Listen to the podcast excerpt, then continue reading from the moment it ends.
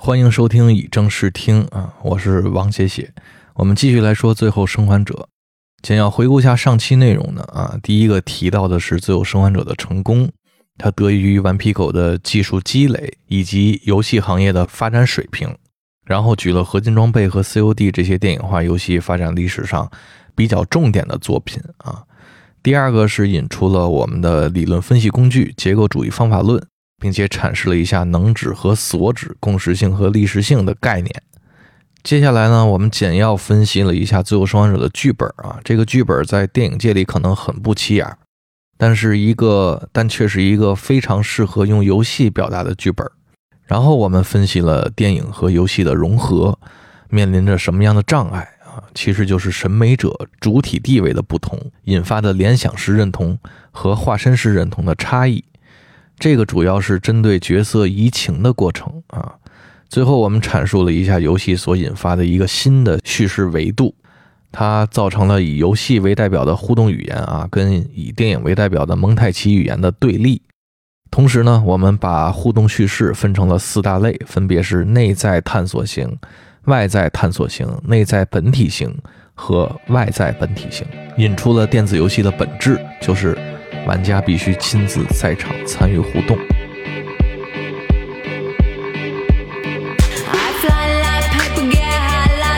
If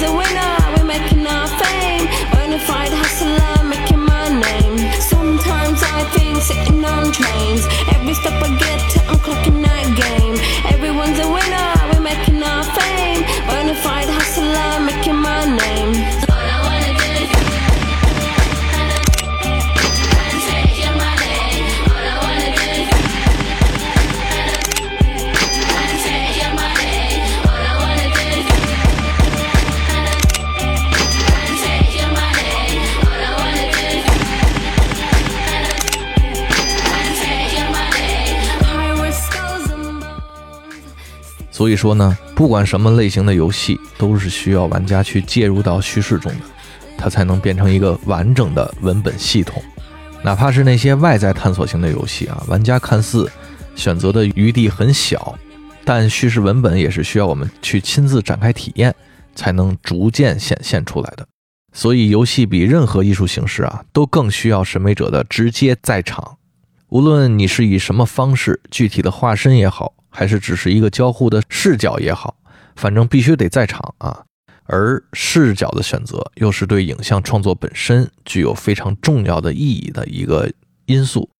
所以呢，不同游戏的视角会产生不同的叙事体验啊，这是一个很明显的事实啊。因此，大家就应该能理解。比如像我这种平时不太爱看游戏直播之类的人啊，就是因为我知道自己看直播的时候不是真正的在场啊，我看的是别人视角中的互动叙事，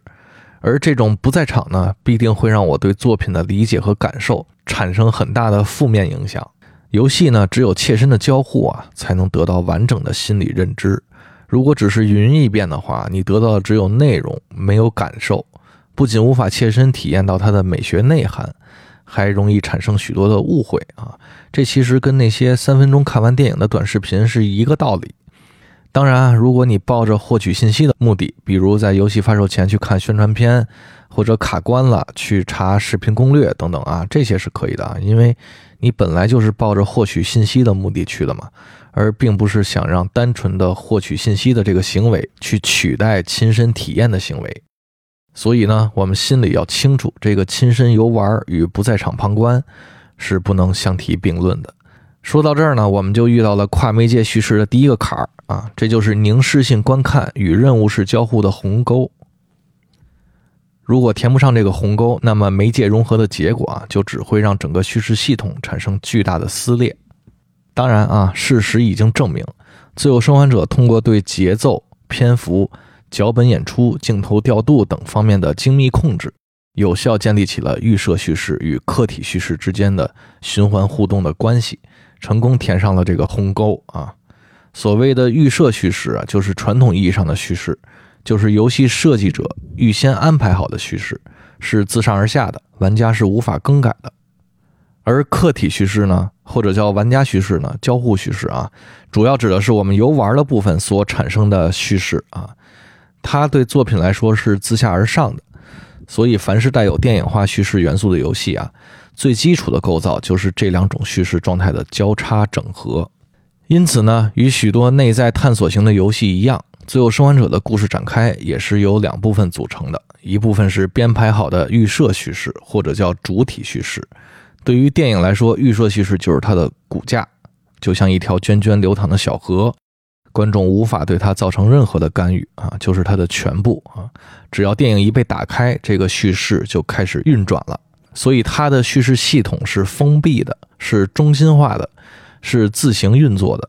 那有这些前提条件啊，我们才得以充分享受视听语言所带来的节奏感、韵律感和调度上的美感。但游戏就很不一样了，对于游戏来说，预设叙事呢是可以被规则和场景替代的，预设叙事不是游戏语言的必需品。然而，对于电影化游戏来说呢，预设叙事就得跟电影一样啊，做的比较完整，是文本的。主要组成部分，但在这种游戏里，预设叙事的运行机制啊，跟电影也是完全不一样的。它呈现出的是一种模块化、资源化的特点。也就是说呢，预设叙事的默认状态都是隐藏起来的，它需要玩家经过触发，比如说打开一扇门，或者来到一个新的场景之后，才能涌现出来。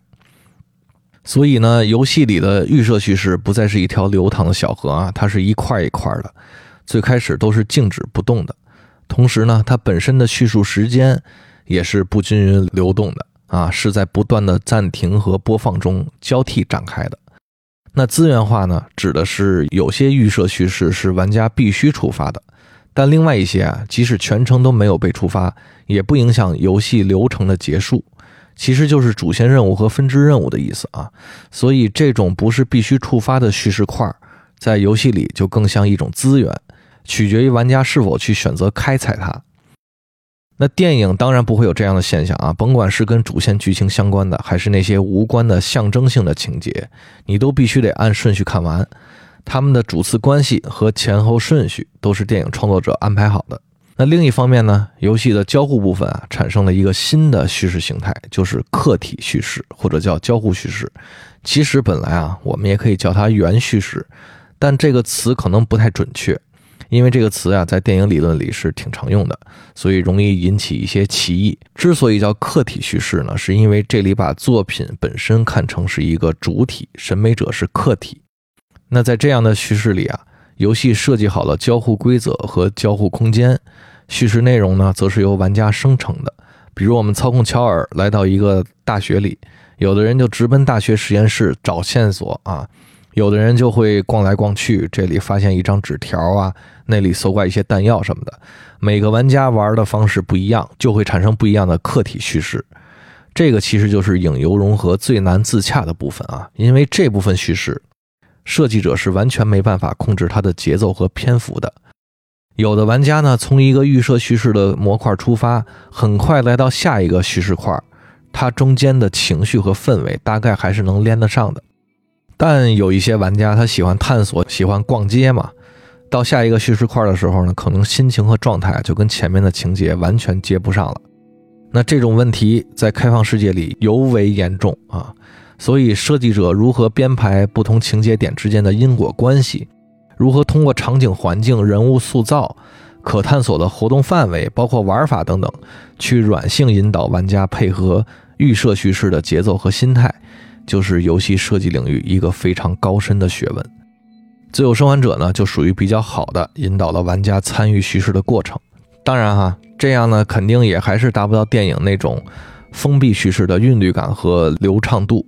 所以说呢，互动性啊，并不一定会让讲故事变得很容易，因为有的时候缺少必要的情绪铺垫，很可能就会导致不完全的化身式认同，给玩家带来不完全的沉浸。所以说啊，不要相信什么游戏不需要叙事这样的话啊。游戏不是需不需要叙事的问题，而是游戏本身就是一种叙事的再生产。哪怕是俄罗斯方块这种完全没有预设叙事的和具体叙事目的的游戏，当我们打开每一局游戏的时候啊，其实也都是形成了一个叙事的过程。这个结论的合法性就在于叙事本质上啊，阐释的是对文本的一种线性结构的反应，而且玩家并不能随意的就能从一套程序代码中得出一个意义。那要怎样让玩家得出意义呢？就是靠的叙事啊。何况电子游戏作为一种表现形式，如果没有叙事性，它也不可能在流行文化中占有一席之地。那玛丽劳尔瑞安曾经也把交互事件的建构方法也分成了两种啊，一个叫叙事性的游戏，另一个叫可玩性的故事。前者指的是 CS、Apex 这样的以制定好的规则机制和对抗性玩法为基础，给玩家提供了一个生产叙事的空间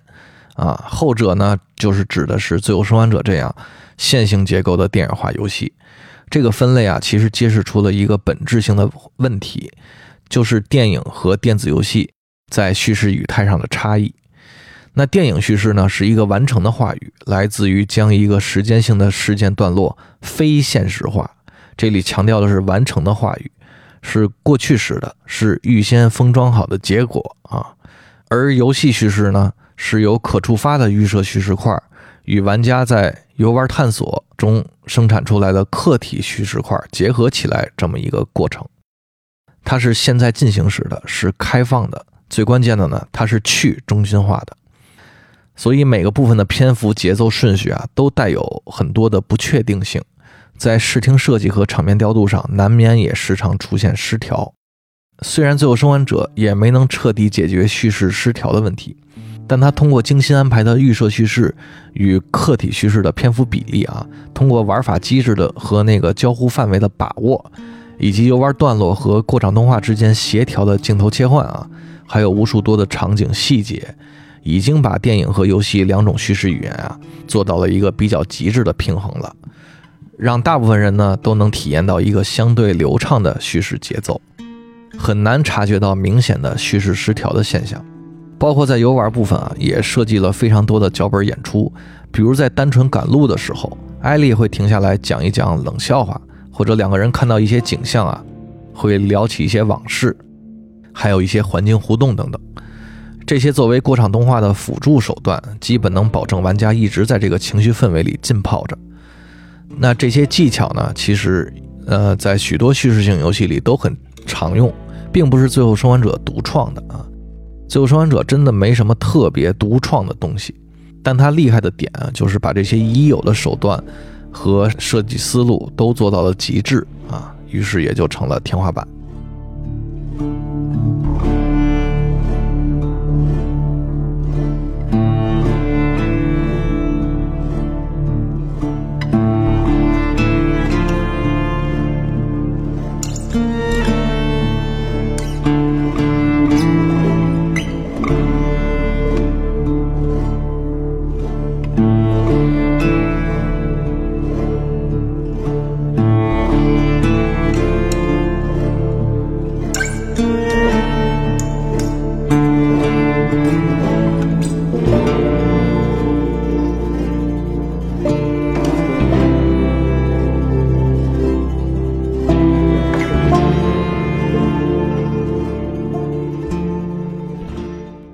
除此之外呢，《最后生还者》也如同许多优秀的电影一样，呈现出了时空结构上的美感。首先，它特别讲究对称性，也就是借用电影的技法啊，进行情绪上的呼应。比如在游戏的序章啊，乔尔抱着亲闺女 s a r a 在小镇里逃亡，到了结尾呢，就会变成乔尔抱着艾莉在医院里逃亡，甚至视角和景别都是差不多的啊。还比如，在序章啊，玩家最开始操控的是 s a r a 到了结尾变成玩家操控艾莉，这也是视角上的对仗啊。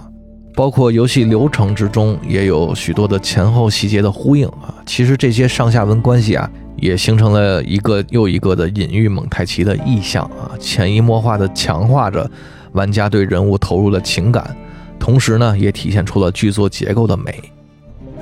同样呢，还有《最后生还者》里非常多的电影时刻啊，这些本来属于电影的时刻啊，却通过游戏媒介表现了出来，给人的感受还是非常奇妙的啊，并且都很有张力。比如最开始 s a r a 的死，还有旅程开始没多久，一个长焦镜头表现 Joe、艾莉和泰斯三个人穿越房顶啊，还有剧情中段山姆和亨利两兄弟的死。游戏很聪明的用了一个突然的黑屏作为转场，就形成了一个电影的时刻。当然呢，还有著名的长颈鹿，以及最后给一个艾莉的脸部特写就戛然而止了啊。这些似乎让时间凝固住的手法和技巧啊，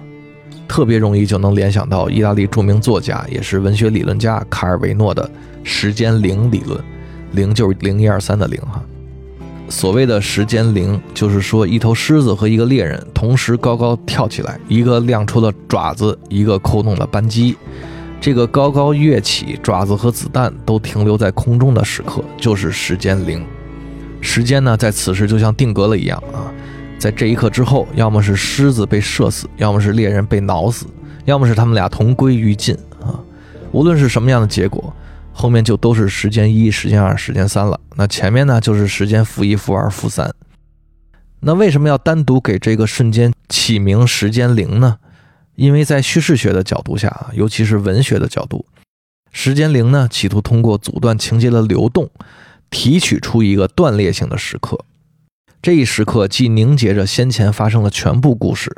同时呢，又暗示着之后的故事走向是开放性的，并且它自身。也能成为一个无比丰富的意义的宇宙，所以时间零啊，就是在流动的叙事时间里，那个最自由又含有无限可能的特殊时刻。它不光是一种后现代叙事的技巧，同时呢，也在大众普遍接受的历史性叙述中啊，挖掘出了一种共识性的文本美学啊。比如小说家保罗·奥斯特的代表作《四三二幺》，还有基耶斯洛夫斯基的《机遇之歌》。都体现出了时间零的概念啊！这种美学现象特别容易能在影像叙事里见到，因为影像叙事啊几乎脱离不了蒙太奇的结构。只要有蒙太奇出现，时间零就特别容易出现啊！因为蒙太奇的本质呢，就是将叙述时间空间化。老话说得好嘛，电影的空间是通过时间来呈现的，而时间又是通过空间来获得的啊，就是这么个意思。比如讲平行宇宙的电影啊，我们经常能看到主角因为某一个时刻做出了不同的选择，他的命运轨迹也就开始变化。于是电影呢会一个接一个的讲述这些分叉的命运是什么样的。这个选择的时刻就是时间零，是整个叙事结构的起点啊。又比如在那些本体型的电子游戏里，比如质量效应这种 RPG，里面有许多任务交互是通过对话树的形式来表现的。当玩家在思考选择哪个对话选项的时候，这个时刻就是时间零。那对话选项本身归纳出了前面的对话内容，同时又又在揭示出之后对话的各种可能性，而选项本身又是一个集合，引起玩家不断的思考，也就形成了这一个时刻上思想上的这么一个宇宙。在《最后生还者》里，这些属于电影的时刻啊，基本上都是时间零的时刻。而且几乎都被清晰地标记出来了，比如 s a r a 被士兵枪杀之前，镜头有意识地分别给了士兵和乔尔的特写，主动地定格了这个瞬间啊。这不仅起到一个悬念感的作用，同时呢，也马上会给玩家带来巨大的情绪转折。还有黑人兄弟那儿啊，就是亨利开枪的瞬间啊，画面立刻黑屏，这种处理呢，也是一次时间零，它会给我们一种怅然若失。甚至心跳停止的感觉，可以说是回味无穷啊！所以在游戏里，这些时间零既可以引发悬念，又可以制造情感张力，还可以使人产生无限的遐想，相当于让冰冷的数据代码迸发出了某种诗性的美学意义。这里最具代表性的就是游戏里的长颈鹿嘛。所以呢，如果说连这都没有诗意，那什么算有诗意呢？如果说连这都不叫艺术，那什么叫艺术呢？我们可以再把康德搬出来啊，他曾经说过，促进自由艺术最好的途径就是把它从一切强制中解放出来，并且把它从劳动转化为单纯的游戏。还比如朱光潜曾经也说过，艺术的雏形就是游戏啊，游戏把所欣赏的意象加以客观化，使它成为了一个具体的情境。这些说法很早了啊，那会儿也没有什么电子游戏啊，但这些话还是能反映出游戏与艺术的共通性。那电子游戏作为游戏界最大的一个门类，当然也会生产出艺术了啊。我们说电影是艺术，歌舞是艺术，绘画是艺术，其实背后的意思啊，是在说这些东西经过漫长的发展，已经有足够多可以被称为艺术品的作品去填充这些形式，去代表它们，所以我们才用艺术去概括嘛。但从宏观上讲，艺术这个词呢，只是人们一种惯性的表达，一个很模糊的称谓。那我一直秉承的观点就是啊。与其讨论艺术，不如讨论艺术品本身，不如去讨论它的艺术成分。比如说电影是艺术，那你说有些烂片能算是艺术吗？啊，包括小说、音乐啊，也都一样，都有很难被称为艺术的东西混杂在里面。所以我给艺术的定义就是用自洽的语言系统实现具备感召力的理念表达啊。听起来可能特别的结构主义啊，它指向的呢是一个充分利用某种话语结构体系。能唤起人们内心审美冲动，且还要蕴含着某种理念的作品。而艺术这个词，也不要把它看得多高贵啊，它是属于那些已成为权威的艺术家的啊，但更属于我们每一个普通人。艺术一定是民主的，谁都有权利通过感性冲动和理性的构思去做出伟大的艺术品。那电影理论家贝拉巴拉兹就认为啊，电影是一种具有无限可能的媒体。在种种可以排列组合的概率之下，电影可以表现出完全不同的意义，达到各种各样的目的和效果。那电子游戏又何尝不是如此呢？啊，时至今日呢，电子游戏已经走过了大半个世纪的历史啊，也有了许多可以被视为艺术品的作品。但它的困境之一啊，在于它高度依赖技术的发展，比电影还要更依赖技术，所以它更新换代的频率很快。我们现在的音乐啊，依然可以用几百年前的乐器去演奏。我们的戏剧和小说，从古至今都延续着差不多的审美方式。但十年前的游戏画面和玩法放到现在呢，很可能就没办法让人去接受了啊！这就导致许多老游戏，其实在当年是很有艺术性的，但却因为技术的限制，重温的门槛就很高啊。许多时候呢，玩家只能用来考古啊。要说复刻出当年玩家的那个经验感。肯定是非常困难的，所以有时候呢，重置一些老游戏啊，就相当于翻拍老电影嘛，其实也是有必要的。但它会形成一个新的矛盾，就是许多翻拍片儿还不如原版质量好一样。这一些重置的游戏啊，也未必就让新玩家满意啊。当然，冷饭天王卡普空可能就是个例外。所以呢，这个上期节目就说过啊，《最后生还者》在短短十年里出过一个复刻版，去年又出了重置版。就是因为顽皮狗知道这个游戏的很大一部分魅力，啊，很大程度上取决于这个图形技术的表现力啊。而通过之前的分析啊，我们也能得出，最后生还者本身依托于这个强大的影像表现力，才得以让叙事美学得到了充分的展现啊。它无疑是电子游戏领域的艺术品。它之所以能够承载足够的艺术性，最关键的因素就是建立起了一个连贯性的情境啊。OK，现在呢，我们就有必要好好说说“情境”这个词的意思了啊。那“情境”这个词呢，在电影美学的领域里，其实是一个非常复杂的概念啊。大概意思就是说，影像在描述一个事件或者一个时空的时候啊，它的逻辑链条、精神状态，其中包含的人物关系，或者镜头和场面的调度、台词文本、声音、色调、造型、服化道等等一切视听元素啊，共同组成的一个场域。那著名哲学家吉尔德勒兹呢，也是我最喜爱的一个电影理论家啊。他曾经把情境分成了两种，一种叫感知运动情境，另一种叫纯视听情境。德勒兹主要研究影像的方法，简单来说就是极致的拟人化。看他的书啊，比如《运动影像》和《时间影像》啊，这是两本最著名、最著名的书。那看他的这些书啊，就像看一个架空世界的设定集一样，其中有大量原创的概念设定。以及各个系统间，啊，创造性的那种连接啊，所以这个感知运动情境和纯视听情境也是他的两个发明。那要理解这两个词呢，首先我们要先把影像啊当成一个人，游戏影像也一样啊，把它当成个人，然后再把摄影机当成另外一个人。那在这个假设条件下，我们来看看影像是如何生产的。也就是说呢，所有我们看到的影像，都是摄影机这个人先感知到那里有一个名叫影像的人在做动作，然后他转过头去就捕捉下来了啊。于是我们也就看到了这段影像。一般来说呢，肯定是影像刺激到了摄影机，才会吸引摄影机转过头去看看那边到底发生了什么。那么影像是怎样刺激到摄影机的呢？啊，在日常生活中，如果你碰到了有意思的事儿啊，你一定是这么一个心理过程：首先呢，感知到它，比如说看到它、听到它等等啊；其次，你会产生动情，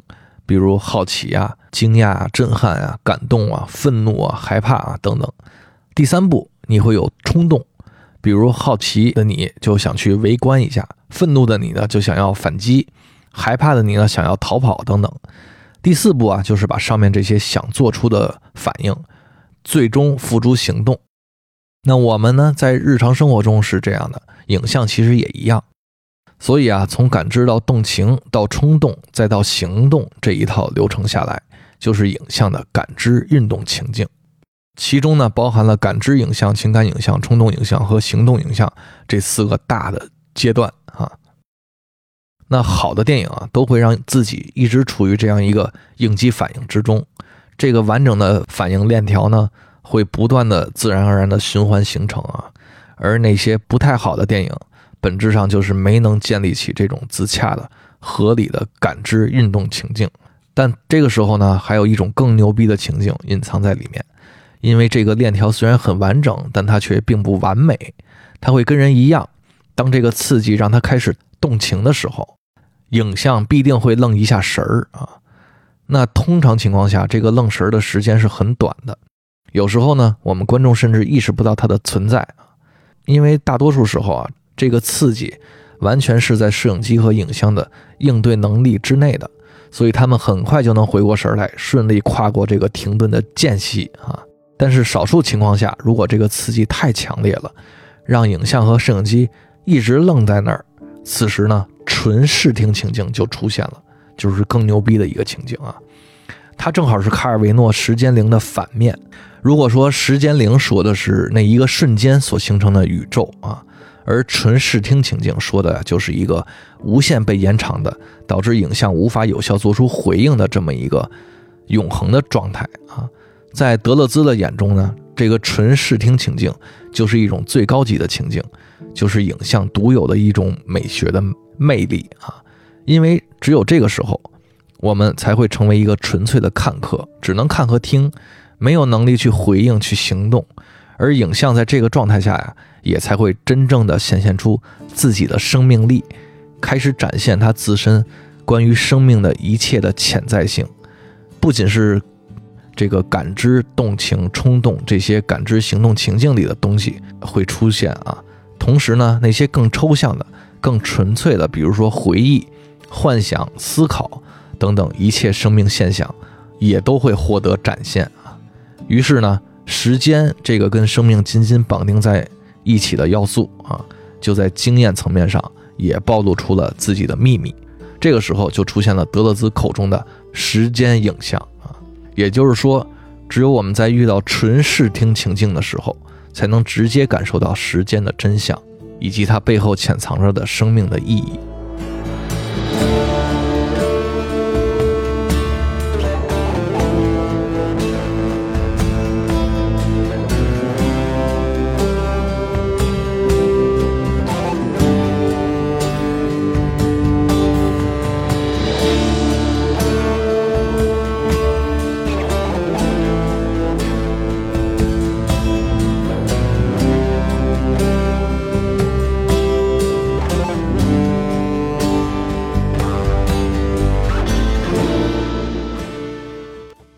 对于《最后生还者》而言呢，他一直都以一个非常充沛的影像张力，充分运用了感知运动情境的美学能量，让玩家一直沉浸在一个因果关系非常明晰的、行动链条非常自洽的、完整的这么一个心理机制之中。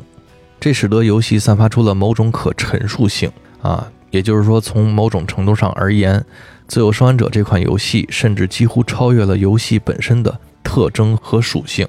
啊，几乎啊，几乎达到了与电影类似的一种自动运行的状态，甚至通过贯穿始终的啊鲜明的感知运动情境，几乎把玩家的任何行为都无缝地纳入到了自己的叙事体系之中。也就是说呢，在联想式认同被纳入到化身式认同之后。这款游戏反过来，又将包含着联想式认同的化身式认同，试图重新将它包裹在一个新的、更宏大的联想式认同之中，甚至认同本身都已经不再局限于人物了啊，而是绵延到了影像画面中的所有要素。这对于电子游戏来说简直是个创举啊！但最终还是差一点点就成功了。那差在哪儿呢？就差在了感知运动情境，最终没能成功转化为纯视听情境，也就是它最终还是一直停留在运动影像的层面，没有升级到时间影像的境界，也就意味着呢，它还是没能将不可知的鲜艳现象带入到可知的经验范畴之中。那将游戏升级到纯视听情境的机会，我大概看出来了三次啊，也就是我之前一直举的那三个。很有代表性的叙事段啊，第一个就是莎拉之死，在莎拉死亡之后，镜头跳跃到了二十年之后啊。但如果延长一点点莎拉死亡后的情况，哪怕增加几个镜头，当然这个镜头不能随便的加啊，哪怕增加几个镜头，那么纯视听情境就会出现了。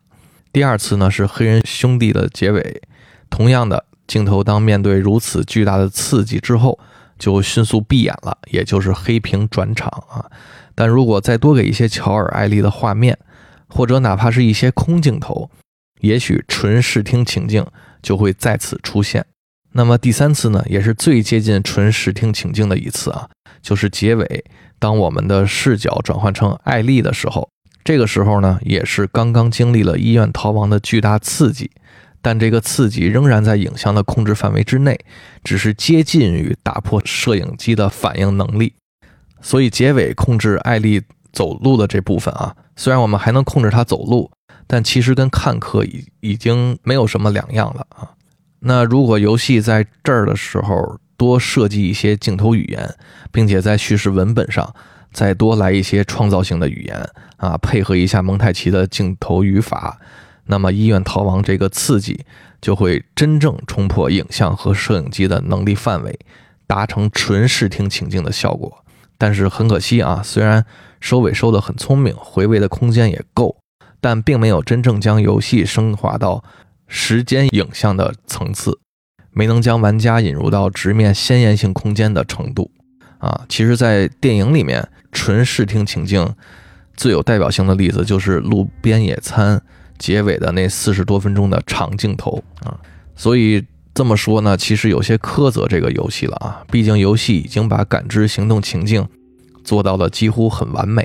已经超越了百分之九十九的同类作品了啊。只是差一点点就会创造出前无古人后难有来者的所谓纯视听情境的游戏影像。那我真是这辈子啊，特别想看到一个能达到纯视听情境地步的游戏啊。我不断的想象着那一刻将会有多么多么的震撼！那目前来说呢，特别接近于达到纯视听情境的游戏影像，除了《自由生还者》，我还能想到两个，一个是《生化奇兵：无限》结尾啊，另一个是伊迪丝·芬奇的记忆是在中间的部分，其他的暂时还没想到啊。总之呢，合理而连贯的情境，无论是感知运动情境还是纯视听情境。都可以将作品的思绪啊、立意啊，包括画面背后隐含的信息和情感印刻在观众的脑海里，而纯视听情境的出现啊，还能直接让观众感受到平时在经验层面感受不到的那些超自然的、抽象的、鲜艳的东西啊。鲜艳就是先后的鲜，经验的验啊。这个简单来说呢，就是先于经验出现的，超出人们普遍感知能力的。很难被经验所总结，但同时又是构成经验必不可少的那些东西，比如时间和空间，就是最最典型的鲜艳性的事物啊。反之呢，不合理的断裂的情境，不仅会阻碍观众的感知过程，也会偏离作品原有的表意内涵。所以，电影和游戏乃至一切影像艺术，如果想要打动审美者，就必须从各种意义上不断的刺激影像本身，进而建构出感知运动情境。当然，如果做到了纯视听情境就更好了啊！所以，从情境的角度上看，有效的影游融合也绝对没有我们所想象的那么的简单。好，现在我们已经基本得到了《最后生还者》的研究成果，也就是它成功背后那些啊深层次的原因。首先呢，是人物驱动的叙事策略，有精心编排的人物弧线和内心塑造。其次呢，它缝合了凝视性观看与任务式交互的差异。啊，通过这个对互动节奏的控制和过场演出的衔接，让蒙太奇语言与交互语言形成了统一。把联想式认同成功纳入到了化身式认同之中。第三个呢是建立起预设叙事与客体叙事的循环互动，让不同媒介的要素啊在同一个作品里各司其职、各尽其责，相互产生有效的表意连接。啊，还有对细节真实度的严格要求，以及工整的时空逻辑结构和对时间零的体现。啊，还有这个纯视听情境的体现。最终这些一切呢？凝聚成了一种连贯性的情境啊，让玩家真正进入到了故事世界之中，感人物之所感，思角色之所思啊，也让游戏本身呢体现出媒介融合的真谛。呃，尼欧·扎克曼呢在接受采访的时候啊，就说他想将这个游戏搬到影视领域啊，最大的目的就是想把这个故事传播给更多的人。这说明他对自己的故事很有信心啊，相信这个故事。能感染到那些不玩游戏的人，但他自己其实没有意识到的一点，就是《最后生还者》的故事啊，它本身实际上真的是很不重要的啊。关键在于要如何叙述这个故事，也就是叙事方法。前面说到啊，这个剧本呢，可能放到电影界就是一个一般般的水平啊，但它天然的契合电子游戏的表现形式。那么，当它搬到影视圈里的时候，还会这么吸引人吗？其实是很难的啊。所以，这个尼尔同时也在采访里说了，之前啊，他想改编成电影啊，剧本都写好了，甚至连剧组都搭建好了，却因为找不到合适的导演，更重要的呢是找不到合适的表现风格，所以一直拖到了现在才改编成电视剧啊。这里暗含的信息啊，其实就是我之前说到的跨媒介叙事的困境。首先呢，传统改编和跨媒介叙事有两个共同点。一个是跨媒介性，一个是相关性。比如把文学名著改编成电影啊，就是传统的文本改编啊。很多时候强调的是从一个媒介跨到另一个媒介的翻译工作。许多时候呢，出于原文本中心主义的思想和对经典的膜拜，改编往往注重故事层面的相似性，尽可能的排除话语层面的差异性。他呢更关注讨论文本之间的亲缘关系。而将文本所属不同媒介之间的差异啊视为阻碍，但是跨媒介叙事强调的是把一个媒介营造的世界和氛围扩展到另一个媒介里去啊，它更关注相关性，更关注媒体关系胜过文本关系，更将文本啊视作观众构建心理模型的线索，而不仅是一个被崇拜的作品。所以呢，跨媒介叙事的对象，它往往不是一个单独的故事。而是一个包括各种文本的集合。之所以让这些故事汇聚起来，就是因为它们都发生在同一个世界观里啊。这里最典型的例子就是《星球大战》了。《星战》从1977年的第一部电影发展到现在，已经是这个结合了小说、漫画、电影、电视剧、动画、游戏，包括音乐剧等等啊，一个庞大的跨媒介叙事帝国啊，各种媒介在里面相互交织。有的时候呢会穿插讲述同一个故事，有的时候又独立成篇，啊，但无不例外的都是在描述同一个世界观下不同时间和空间发生的事儿啊。其实漫威的电影宇宙也是这个特点，但它主要呢是以电影这一个媒介去展开的，所以不是今天要讨论的跨媒介叙事啊。那么跨媒介叙事有别于传统改编的一个特点啊，就是它是通过不同媒介对同一个故事世界的补充。延展和完善，目的呢，就是为了给欣赏者啊提供一个更加广阔、可供我们自由流动观赏的故事场域，啊，这样呢也会让原文本变得更加丰富、更加多元化。啊，这也不是单纯的互文性啊，因为互文呢讲究的是把其他的文本纳入到自己的文本里面，在丰富自己文本的同时，也提升其他文本的经典性。它的意义其实还是原文本与新文本的关系啊。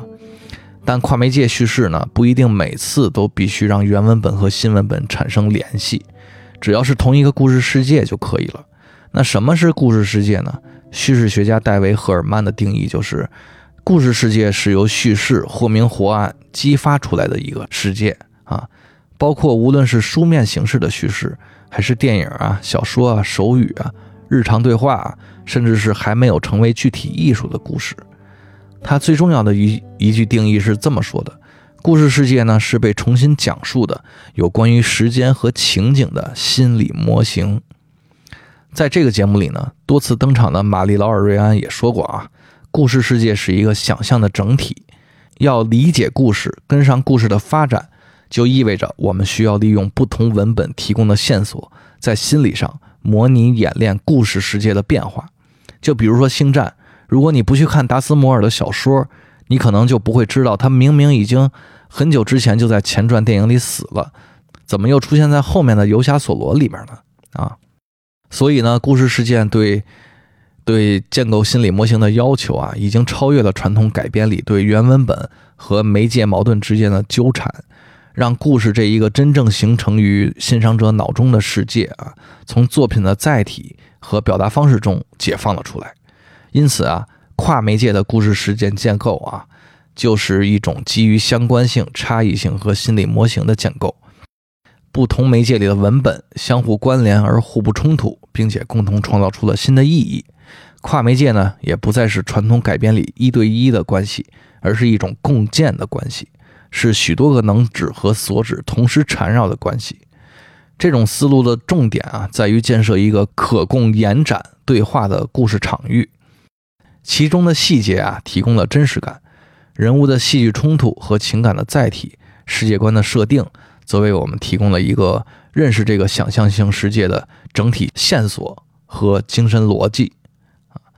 那早在本世纪初，对跨媒介叙事做过深度研究的权威学者亨利·詹金斯啊，这个人以前我也说过啊，他曾经总结出了一个跨媒介叙事的七条核心原则，前三条呢都是两种特性的对抗关系。啊，比如第一条是可传播性对抗可挖掘性啊，第二条呢是连续性对抗多元性，第三条是沉浸性对抗可提取性。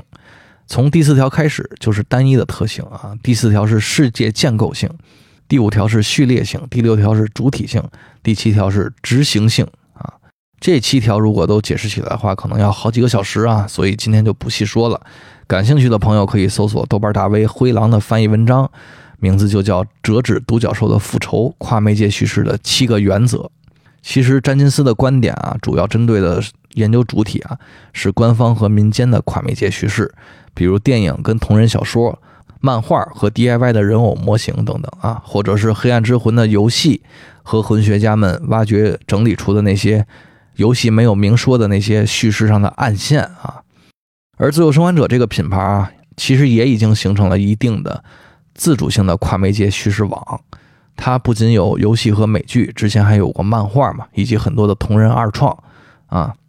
所以呢，我们其实也可以把游戏版《最后生还者》啊当成一个主体文本啊，美剧版呢当成一个他者的文本啊，他者就是从主体分裂出去的啊，是被双重建构的产物嘛，所以它肯定与主体啊必然形成一个斗争的关系。也就是说呢，把《最后生还者》游戏当做一个主体的话，它本身就是被创作出来的，然后这个游戏被 HBO 进行了二次创作，就形成了美剧，这就是双重建构的意思。并且我们一定会拿美剧跟游戏做对比啊，这其实就揭示出游戏与电影在如今这个跨媒介时代不断融合、不断斗争的事实。那现在普遍的关于跨媒介叙事的讨论啊，基本上都更加关注故事世界本身的讨论，而淡化了对媒介差异的讨论。我看到许多谈自由生还者游戏和美剧的文章啊、博客啊，基本上也都存在这样的问题啊。这其实是个很无奈的事儿，因为传统改编与跨媒介叙事呢。之间的界限其实是非常模糊的。那这两个概念并不是只是词义上的争论，更是在实践中凸显出来的一个实际的问题。因此呢，对于《自由生还者》这个美剧来说，它的复杂性就在于啊，它是介于改编与跨媒介之间的东西啊。一方面呢，他大量提取了原文本的内容，组成了新的叙事情境，表面上遵守着原文本中心主义啊。另一方面，他也扩展了原文本的世界观设定，加入了一些更早时间线的背景故事啊，包括对比尔爱情故事的讲述啊，还有对黑人兄弟经历之前的经历也进行了扩写啊，从而引出凯瑟琳这样的新人物。也许呢，创作者认为这些改动啊更符合电视剧的语法规律，但事实真的是这样吗？我们只需要直接比较游戏与美剧的两个方面啊，就能回答这个问题了。一方面是文本，包括建构故事世界的高下之分，以及作为心理模型的故事世界啊是否完整；另一个方面呢，就是考察电视剧是否调动起了足够的语法技巧。当同样一个故事被剥夺了审美者切身交互的权利的时候，它是否充分彰显了电影的那种封闭、紧密和流畅的媒介优势啊，并且跟游戏制造的化身式认同一样。是否成功建立起了联想式认同啊，并且呢，这个在整个的表现力和精神内涵上，电视剧是否达到了跟游戏一样的高度？所以呢，从文本和媒介两个角度啊，就足够把这个美剧吃干抹净了。因为《自由生还者》的游戏本身就实在太像太像电视剧了啊，它的递进关系、段落划分的意识，还有线性结构上的层次感，几乎与电视剧是如出一辙的。所以之前我讲了那么多的概念和方法论啊，其实就是要扭转那些对这个作品发起讨论和对比的时候那些重文本差异轻媒介差异的现象啊。那在电视剧这个领域啊，最著名的丧尸题材那就是《行尸走肉》了啊，播了大概有十年，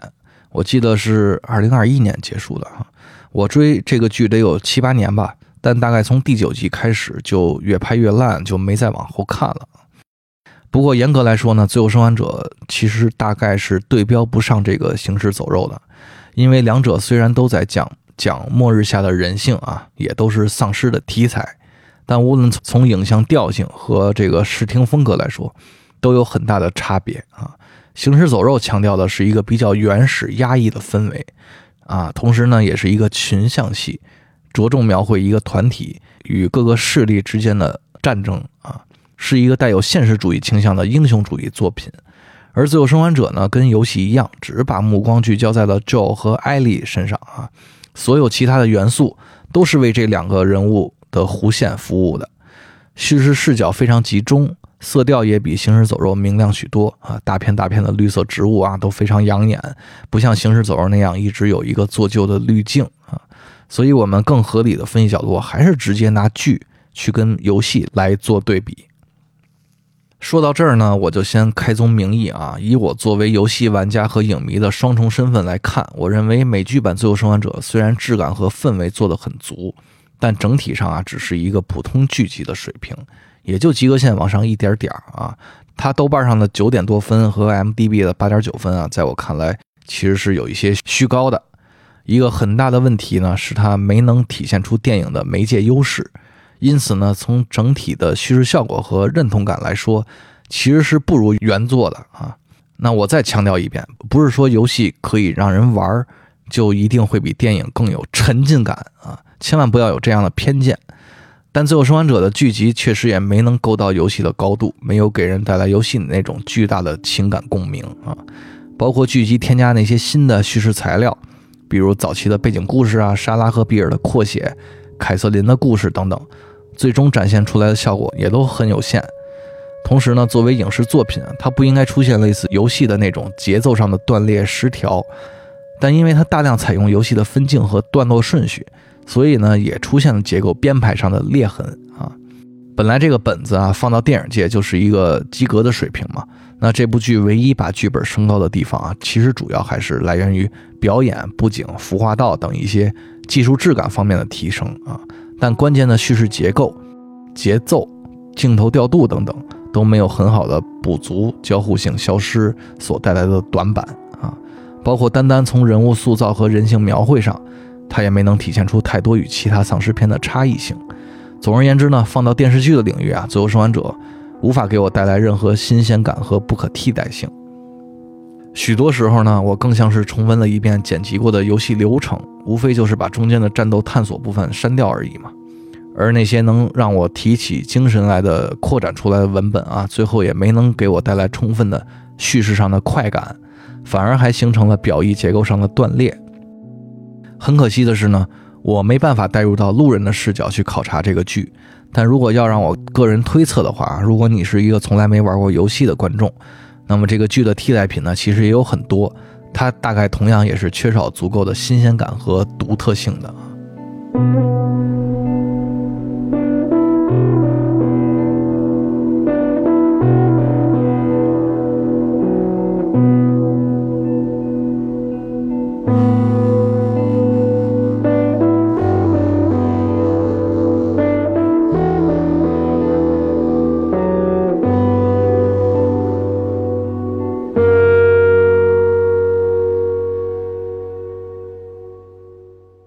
首先来看这个文本层面的问题啊，前面讲了，故事世界对观众来说啊，本质上就是一个心理模型。这个心理模型呢，指的是故事世界所引起的我们内心的各种反馈，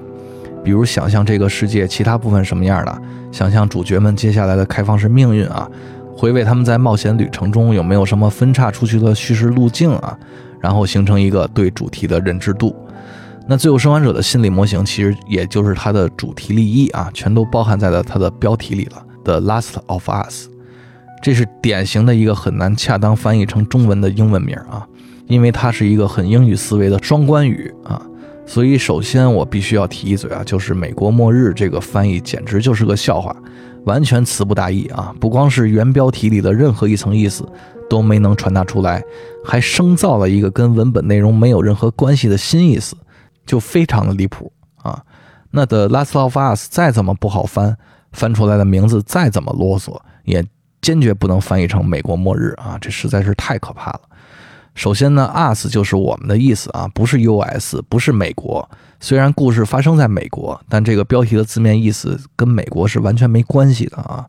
“U.S.” 表示美国的时候，前面要加定冠词的嘛。严格来说的话，“U” 和 “S” 中间还得有个点儿啊。然后 the last 就是剩下的意思，最后的意思。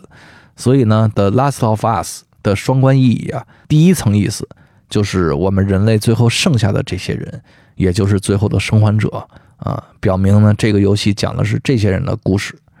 第二层意思呢，就是我们最终所剩下的东西，意思就是我们作为人类啊，在这样绝望的世界里，还残留着多少的人性，这也是游戏真正核心的利益。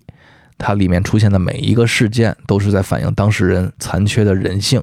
啊，所以退而求其次，那翻译成《最后生还者》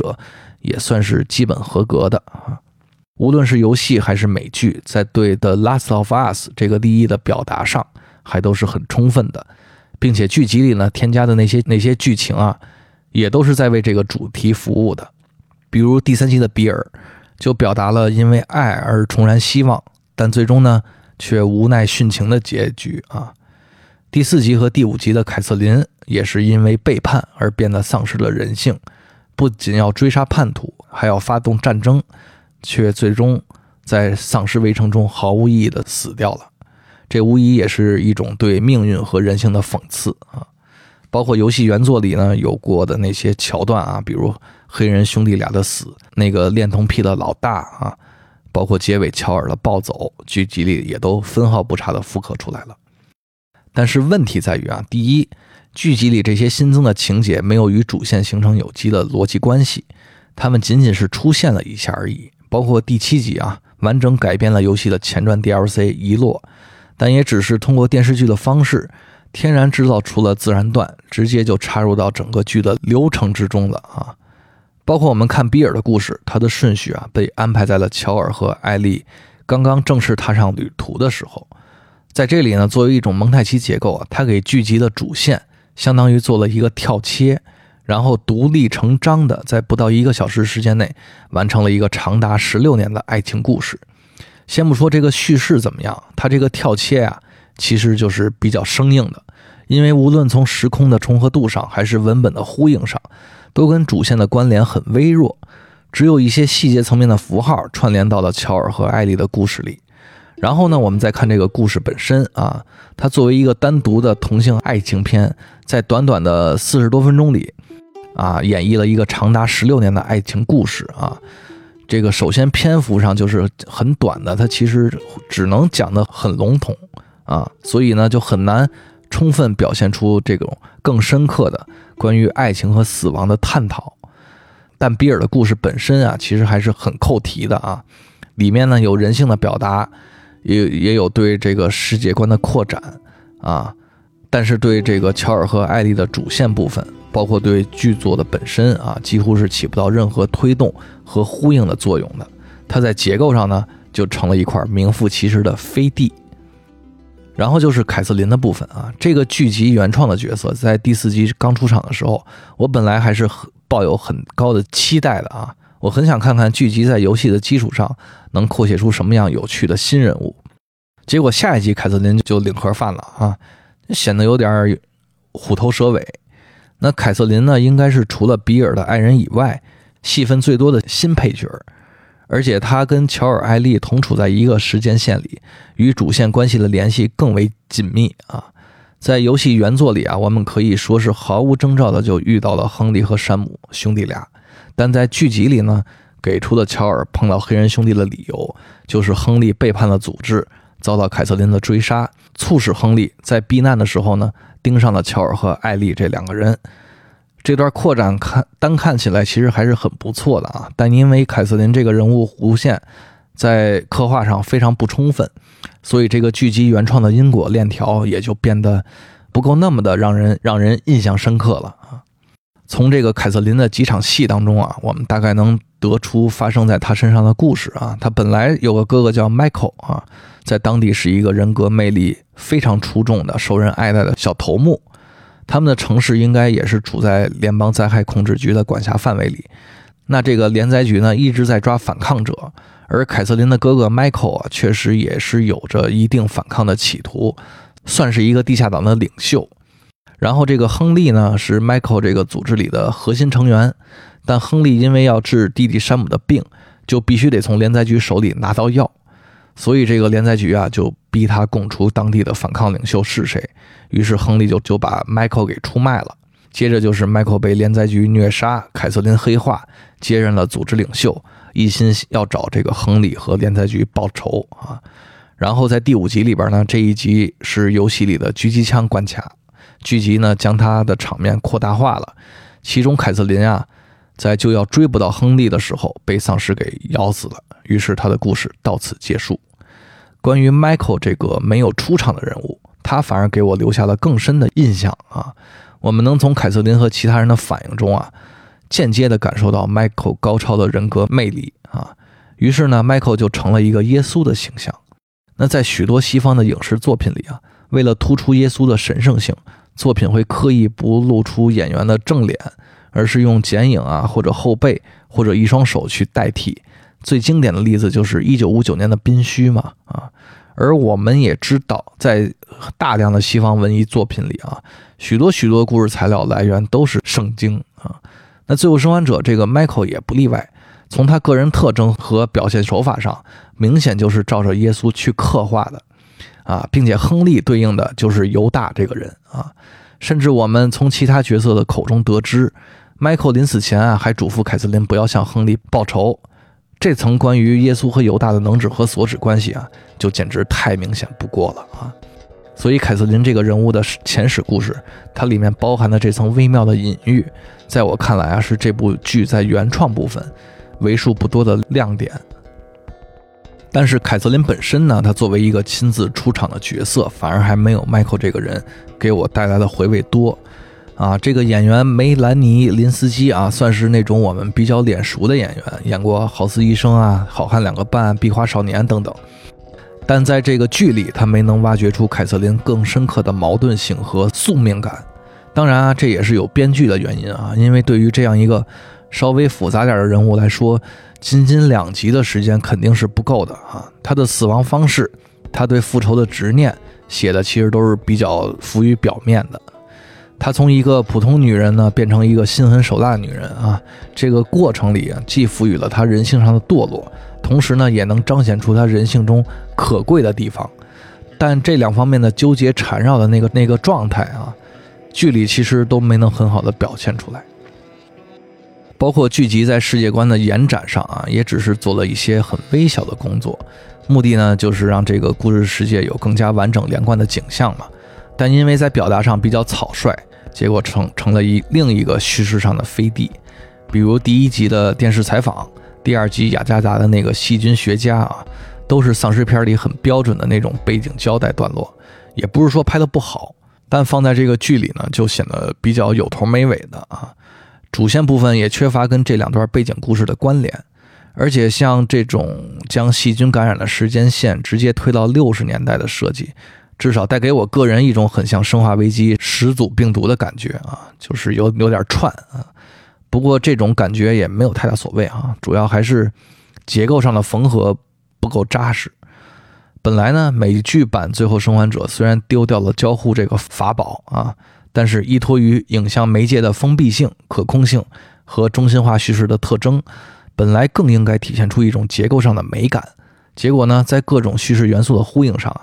结构还不如游戏做的到位，这点是让我最失望的。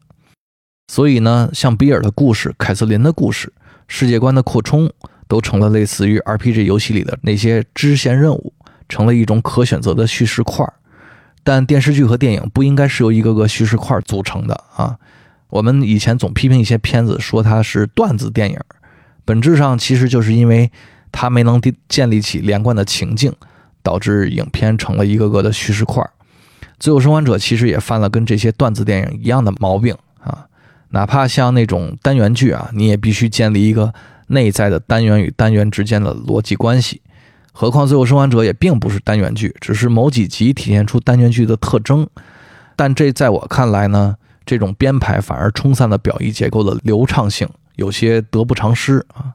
也许这也是在当下这个时代啊，游戏的创作思维逐步侵蚀电影创作的结果。其实提到那种表面上看起来像接任务一样，但内在其实有连贯性情境去支撑，有着结构性美感的片子呀，我现在就能想到一个啊，也是丧尸题材的。这就是马克·福斯特导演的、布拉德·皮特主演的《僵尸世界大战》。很巧啊，这个片子也是2013年公映的，跟《最后生还者》同一年。而且它是我认为这些年来最被低估的类型片之一啊！它不仅有着非常棒的类型深度，包括场面调度和人物刻画啊，都是很稳定、很成熟的那种类型创作语法，包括节奏也是非常的张弛有度。而且它还有效地解决了那种任务推进式的文本啊。就是那种任务推进式的剧本啊，容易造成表意和情感断裂的问题。他对感知运动情境的构建啊，其实非常值得许多类型片导演去学习。尤其是结尾那种反高潮处理啊，就是前面都营造出那么多大场面了，结果到结局呢，却故意给你安排在一个小小的实验室里，从一个宏观叙事啊，一下子收缩到了个体视角上啊。当然，这里面免不了。要歌颂一下个人英雄主义之类的啊，这都是好莱坞的老套路了。他这样的结局编排，其实根本目的就是想在感知运动情境里挖掘出纯视听情境，但其实失败了啊。不过即便是失败了，这个片子也还是很优秀的啊。包括这个结局本身，可以看作是对历史悠久的最后一分钟营救的现代式解构。我认为是一个挺巧妙的构思啊，虽然没能建立起纯视听情境啊，所以在我看来，同年上映的《僵尸世界大战》啊，从内在的叙事逻辑来看，跟《最后生还者》是有异曲同工之妙的啊。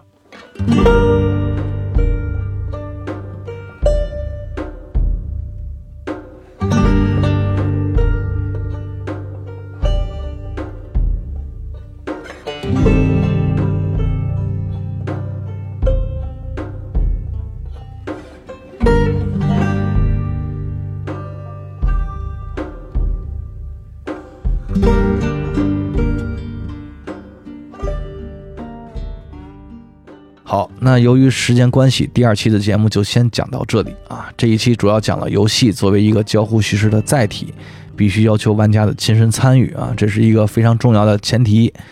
然后说了说跨媒介叙事里凝视性观看与任务式交互的美学壁垒，具体引出了预设叙事与客体叙事这两个概念啊，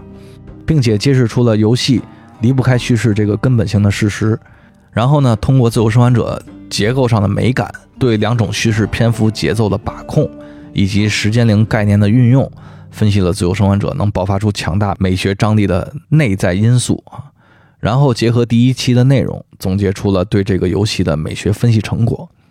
接着呢，我们直接面对了跨媒介叙事这个复杂的议题，阐释了跨媒介的根本目标是什么，就是扩展故事世界啊，并且说明了故事世界就是一种心理模型。然后我们带着这些概念和结论，走进了美剧版《最后生还者》啊，首先分析出它这个在叙事结构上的缺陷，以及它的那些原创人物和原创情节，在引发观众心理感知的过程中显得不够完整。好，下一期我们将继续分析美剧版《最后生还者》，并且还要对这个时代的媒介现象做出一些批判与反思。好，那我们下期再见。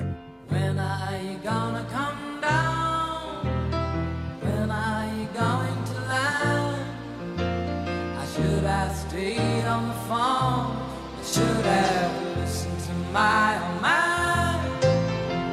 You know you can't hold me forever. I didn't sign up with you. I'm not a present for your friends to open. This boy's too young to